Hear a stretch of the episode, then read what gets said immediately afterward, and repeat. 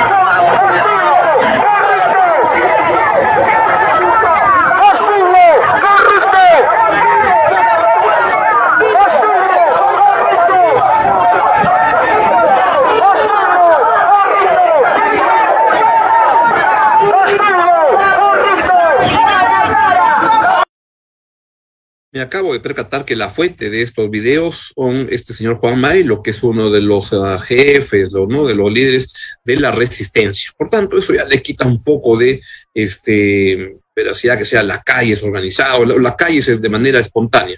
El señor Maelo pues pertenece a este grupo que se dedica a utilizar a mucha gente y entonces viene más preparado, etc. Sin perjuicio de eso, es un presidente que tiene una desaprobación elevada, un 70% de desaprobación y este, no sorprendería. Pero en ese caso, si la fuente viene este señor Juan Maelo, es que estaba armado de esa manera y la verdad que hay que este, relativizar. Gente que está este, por la calle, sospecho que pagada, para utilizar a gente que la manda a algunas personas para hacer. Este, o ha habido, eh, también tenemos fotografías de nuestro equipo de fotógrafos de la República y del sistema URPI sobre el resguardo policial. Y veamos acá estas fotografías a ver qué tienen de valioso. Ahí va apareciendo con mucha policía alrededor el presidente Pedro Castillo Arrones. Vean cuánta policía va ah, rodeándolo para que nadie se le acerque, para que la prensa especialmente no se le acerque. Ayer también en Cañete fue algo un poco bochornoso de cómo se alejaba la, la, a, la, a, la, prensa por parte de la seguridad del presidente para que nadie se le acerque, para que nadie le arranche una declaración al jefe de Estado. Ahí estuvo, pues el presidente llegó a las 10 de la mañana, llegó a la sede principal del Ministerio Público y ahí este, fue para brindar sus declaraciones como parte de la investigación preliminar que se le sigue por su, eh, por su eventual participación. En el caso Puente Tarata 3 Provía Descentralizado, una obra donde este, a todas luces había un problema de corrupción ahí muy grande y con los cuales el presidente Castillo se reunió con los postores que al final ganaron en la casa de Zarratea, esa especie de anexo del Palacio de Gobierno que el presidente ya no va seguramente, este, pero que usaba como si fuera este, una sucursal de Palacio de Gobierno para hechos indebidos. Ahí el mandatario, el presidente Castillo, respondió un cuestionario de preguntas que fueron formuladas por el fiscal de la Nación, nada menos que Pablo Sánchez Velarde, y su equipo técnico, integrado por el doctor Samuel Rojas Chávez, fiscal adjunto de Supremo Provisional, en una diligencia reservada que duró tres horas en, y que se desarrolló en el piso 11 de la sede principal del Ministerio Público. Arriba, no este, en el último piso, aquí está la, la, la oficina del fiscal de la Nación. El presidente, por su parte, fue acompañado de sus abogados, los señores Benji Espinosa, Eduardo Pachas y Jorge Díaz. A la nota de prensa del Ministerio Público señala que las indagaciones de la Fiscalía forman parte de las investigaciones preliminar abierta contra el exministro Juan Francisco Silva Villegas, hoy prófugo, y seis congresistas de la República, lo llamado los niños de Acción Popular, por la presunta comisión de los delitos de organización criminal, tráfico de influencia agravado y colusión agravada es delito de organización criminal. Ahora me parece que es una desorganización criminal porque estos en el gobierno lo que se ve es que roban de una manera que lo chapan al toque, que es lo que ha generado la investigación al presidente de la República, un hecho insólito, nuevo, que no se había visto. Según la carpeta fiscal, existen, ¿por qué lo están este, involucrando el presidente? Existen indicios razonables de hechos presuntamente delictuosos convertidos en el procedimiento de licitación pública para la construcción del puente vehicular Tarata sobre el río Guayaga, provincia de Mariscal Cáceres, en la región San Martín, procedimiento que culminó con el otorgamiento de la Buena Pro al consorcio Puente Tarata 2. Y como se recuerda, el presidente Castillo fue convocado inicialmente para el lunes, el día del partido de Perú con Australia, pero él pidió que fuera aplazado y por fin se produjo el día de hoy. La Fiscalía este, dice que garantiza el pleno ejercicio, el derecho de defensa del presidente de la República, tratan, tratan, tan, tan. Y entonces, este, luego de estas tres horas que duró el interrogatorio al presidente Pedro Castillo, él volvió, esta vez ya volvió en automóvil, no quiso juntarse con la prensa, pero cuando llegó a Palacio de Gobierno, ahí sí fue este, posible sacarle estas declaraciones. Este, así que escuchemos al presidente Castillo cuando salió ya en Palacio de Gobierno. Eh, para saludar al país, para saludar al país, eh, hemos estado donde corresponde estar el día de hoy, una situación por parte de la Fiscalía durante cuatro horas en la cual nos hemos dado todo el tiempo y toda la predisposición para responder todas las preguntas. Eh, de acá decirle de que estamos dispuestos a seguir respondiendo porque el Perú necesita que aclaremos las cosas y la vamos a, seguir haciendo. Y satisfecho, ¿no? Eh, de acá, en horas de la tarde, también tenemos una reunión con la finalidad de que las autoridades, incluido nuestro, el, el fiscal de la Nación, eh, vamos a, a, ver cómo trabajamos en el marco de la reforma de justicia y por lo otro decirle de que vamos a seguir contribuyendo y acá estamos para dar la cara y lo, y lo haremos siempre. todas las preguntas, yo no voy a dar mayor detalle porque está en un proceso de investigación. Muchas gracias. Muchas Palabras entonces del jefe de Estado. En el día anterior el presidente estuvo en Cañete y en Cañete ya había uh, adelantado que se va a someter a las investigaciones y acusaciones y que asistirá, uh, asistirá a todas. Escúchenlo usted mismo lo que dijo el presidente de la República anteayer en Cañete. Y entiendo también que en el escenario político también se dan cosas que hay que tener toda la autoridad moral para decirla. Y acá, ante estas organizaciones, hoy debo ratificarme ante el país que he venido a trabajar por el, por el, Perú, por el Perú y no a robarle a este país. estoy sometido a una serie de investigaciones, estoy sometido a una serie de, de, de algunas investigaciones y acusaciones también. Asistiré a todas, iré a todas, porque de eso se trata. Dar la cara en donde, donde nos tienen que llamar, porque muchas veces, hoy en día, lejos de agendar los grandes problemas que tiene este país, hoy lo que nos quieren hacer ver ante el país y ante el mundo, que somos uno más del montón. Esto fue lo que dijo el presidente. Debo hacer simplemente una corrección. Eso no lo dijo en Cañete, como me confundí yo, no la, no la, la, la, producción del LR, no un error atribuirle a mí.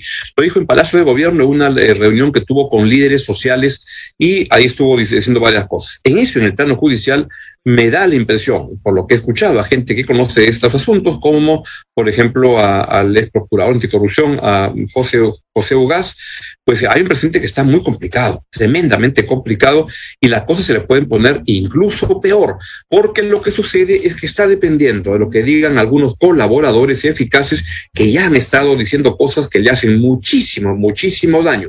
Pero hay otro potencial colaborador eficaz, que es el ex ministro de, uh, de Transportes y Comunicaciones, el señor Juan Silva, quien está prófugo. Prófugo igual que el sobrino del, del presidente, prófugo igual que el secretario del despacho del presidente, gente muy cercana. Si esa gente comienza a hablar, creo que el presidente Pedro Castillo la va a tener muy complicada y las cosas se le pueden ir, la presidencia se le puede ir en ese momento con una rapidez singular, porque claro, se le, al presidente no lo pueden acusar durante su mandato, pero ¿qué nos haríamos con una declaración tan fuerte? Y peor aún, con el con mostrar que se muestren evidencias de corrupción, sería la verdad que tremendo. Vamos a estar muy atentos a lo que ocurre. Junto con eso, este, el presidente dijo que, este, pues que no solo dijo que eh, va a asistir a todas las investigaciones y cuestiones, sino que dijo que él no tiene portátil y él anda por la calle y la gente lo aplaude a rabiar y no anda gente, no anda contratando a algunos para que lo aplaudan a cambio de dinero. Escucha al presidente, por favor. Yo en un momento me ponía a evaluar y decía, yo pertenezco a las organizaciones, vengo de abajo y cuando recorro el país y tomé la decisión de llevar el gabinete al interior del país, encuentro esa voz viva del pueblo peruano manifestándose de diferentes maneras. Este gobierno no tiene portátil. Este gobierno que es del pueblo la seguirá haciendo de esta manera y pido que me acompañen para que las diferentes organizaciones, estas cabezas visibles, del pueblo sean siempre la voz auténtica en cada uno de nuestros consejos descentralizados.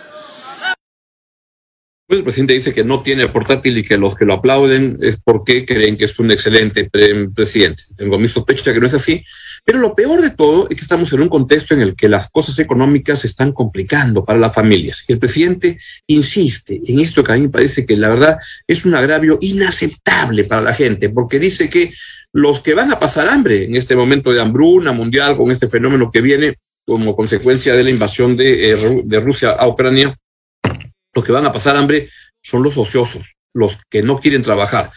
Voy a comentar luego. Nuestro machete para ir a podar la, la, la planta, para cortar esas hojas maduras que están en los plátanos. Vamos a, vamos a coger nuestra soga y vamos a ir a ver las vacas. Y vamos a coger también nuestra herramienta para ir a ver de qué manera nuestra palana, quién gana en esa bordeadura del arroz y hacer ese trabajo. Compañeros, este Perú no se puede morir de hambre porque somos hombres y mujeres de trabajo.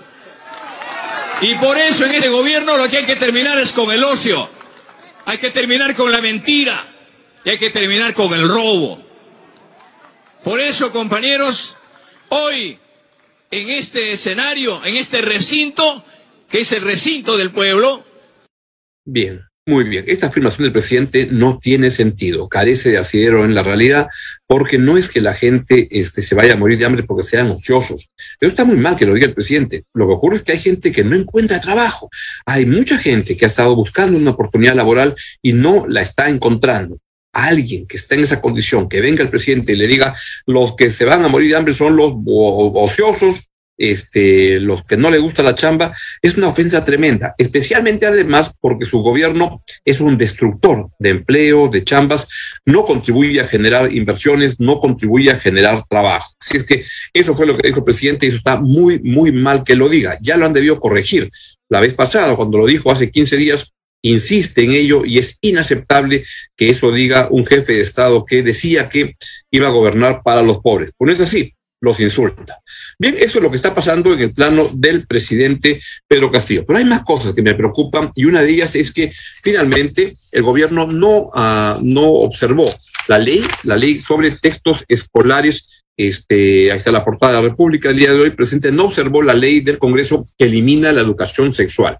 La verdad, es un desastre lo que se ha aprobado en el Congreso de la, de la, de la República. Lo que tenemos es una situación insólita en la cual los sectores conservadores del país lo que van a tener es la posibilidad de este, vetar, revisar las cosas, y no lo hacen con ánimo de que la gente pueda aprender de educación sexual, para que los niños y las niñas puedan aprender de educación sexual.